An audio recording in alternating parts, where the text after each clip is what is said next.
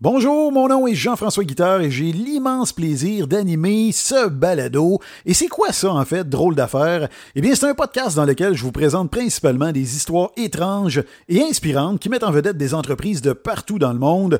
Je vous raconte par exemple euh, l'histoire du concours Pepsi qui a fait plusieurs morts du côté des Philippines. Je vous raconte également l'histoire de la DAO, hein, une bière québécoise qui a fait une vingtaine de victimes au courant des années 1960. Je vous parle du kidnapping de Freddie Heineken, ça c'est le petit-fils du fondateur de la brasserie du même nom, ou encore l'histoire du doigt trouvé dans un bol de chili chez Wendy's. Bref, toutes sortes d'histoires tout aussi étranges l'une que l'autre.